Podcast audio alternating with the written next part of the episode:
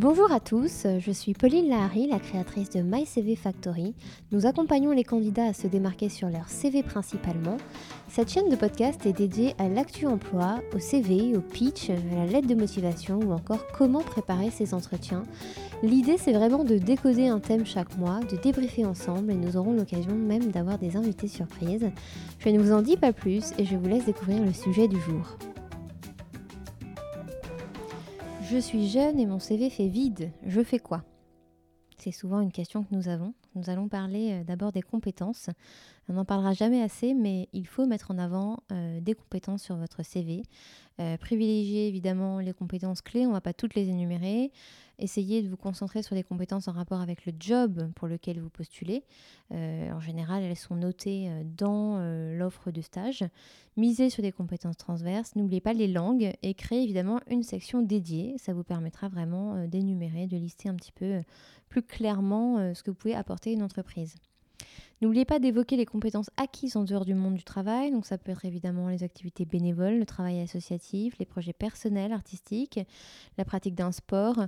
Euh, il faut vraiment valoriser ça euh, et le, transcrire en fait en compétences. C'est-à-dire que si vous faites du karaté, mettez euh, voilà compétition de haut niveau les, toutes les deux semaines ou deux fois par semaine.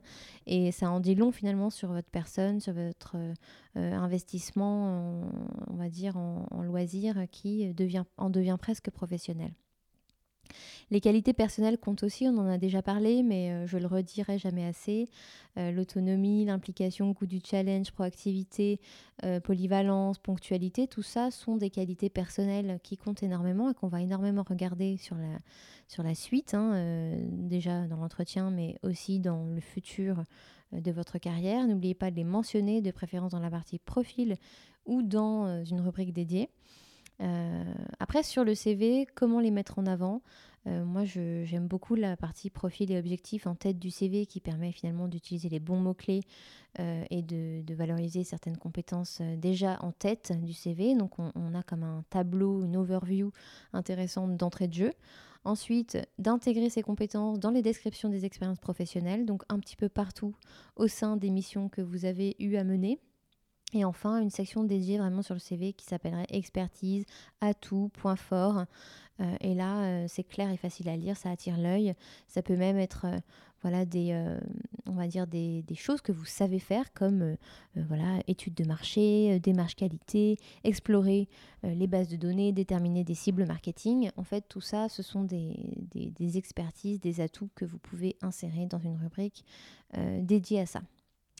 Après, euh, il faut valoriser euh, certains contenus comme la formation. La partie formation, il faut qu'elle soit suffisamment détaillée pour être intéressante. Donc évidemment euh, le diplôme, la mention, mémoire de fin d'études, le détail des cours si nécessaire. Euh, si vous avez suivi un cours en ligne, un MOOC ou des choses comme ça, c'est hyper intéressant de l'ajouter. Ça modernise encore euh, plus votre CV et puis ça vient ajouter une note en ligne, montrer que vous êtes investi par vous-même sans que ce soit forcément obligatoire entre guillemets. Une formation suivie à l'étranger, c'est toujours très très bien, bien vu. Et valoriser les formations à l'étranger, même de courte durée. Euh, bah, évidemment les, les, échanges académiques, euh, tout ça, c'est très important. Euh, sur les stages, on aime le détail des missions. Alors, essayez d'énumérer avec des, des points par ligne. Hein. On va à la ligne à chaque, à chaque mission, c'est toujours mieux. Expliquez ce que vous avez appris, les compétences et qualités personnelles. ça peut être du relationnel, une force de proposition, apprendre à apprendre la, la parole en public. En fait, euh, ici, sur les stages, on a envie de savoir évidemment ce que vous avez fait, mais plus concrètement, ce que ça vous a apporté. Euh, le poste du tuteur de stage, c'est toujours intéressant de le mentionner. Ça nous donne aussi une idée de qui était finalement votre, votre chef et savoir euh, ce qu'il a pu vous donner à faire. Et puis fournissez des chiffres pour évaluer le travail réalisé, pour en savoir plus sur l'entreprise et l'étendue du travail que vous avez fait. Euh, les jobs d'été, euh, j'ai souvent eu la question, même si votre job d'été n'a pas forcément de lien direct avec votre carrière, euh, ou en tout cas celle que vous souhaitez mettre en place, sachez quand même valoriser votre expérience par des compétences acquises, les réussites, ce que vous avez appris lors de ce job d'été, les qualités personnelles, ça sert toujours, et puis à nouveau fournissez des chiffres sur cette expérience, ça vaut le coup. Ensuite, on peut parler des loisirs. il faut savoir se vendre aussi grâce à ces loisirs. il n'y a pas que les stages qui comptent. Attirer l'attention du recruteur avec un passe-temps qui sort de l'ordinaire, c'est toujours intéressant. les activités sportives, c'est extrêmement attrayant pour les recruteurs et d'ailleurs, c'est souvent recherché. Euh, ça permet de mentionner des mots-clés comme esprit d'équipe, goût du challenge, dépasser ses limites, se surpasser, c'est toujours intéressant. Euh, vous tenez un site ou un blog, bah, parlez-en euh, comme un vrai projet professionnel avec des statistiques, à nouveau des chiffres, donnez, donnez envie en fait, donnez envie sur vos intérêts. J'aimerais que le recruteur vous pose vraiment la question sur, sur vos hobbies, tant ils ont l'air originaux et intéressants. Ensuite, sur le design, l'idée c'est de créer un CV qui en jette, un CV qui attire l'œil, donc par sa structure, sa clarté, une présentation aérée, euh, la couleur, une photo professionnelle et de bonne qualité, évidemment. Euh, sur la photo, on peut en parler un tout petit peu, euh, c'est vraiment libre à chacun. Certains n'assument pas du tout leur photo, d'autres en mettent une alors qu'elle n'est pas très pro. Attention, une photo de qualité est intéressante, une photo qui n'est pas de qualité est à proscrire. Donc attention à ça. Un CV qui en jette, c'est aussi un CV qui est clairement structuré avec des parties bien distinctes, organisées de façon claire et cohérente. Les points forts du CV sont mis en valeur, les coordonnées sont faciles à trouver. Euh, donc euh, voilà, il faut, euh, il faut quand même travailler un tout petit peu sa présentation pour que ce soit, on va dire, séduisant. Euh, nous, on aime bien chez MyCV Factory rajouter euh, une rubrique profil et objectif. C'est vraiment l'accroche en fait qui va faire qu'on a envie de lire la suite du CV comme une bande-annonce euh, du CV. donc voilà, un profil, objectif, quelque chose de pas trop vague, d'assez dynamique, plutôt bien écrit et sans faute bien évidemment. mais l'idée c'est de montrer un peu votre ambition, le contexte de votre candidature, votre projet professionnel, pourquoi pas si vous en avez un. Ensuite, euh, voilà, euh, l'idée, on peut terminer sur quelques conseils euh, sur comment faire une candidature finalement qui fait mouche en sortant des sentiers battus, bien évidemment. Donc, soyez proactifs.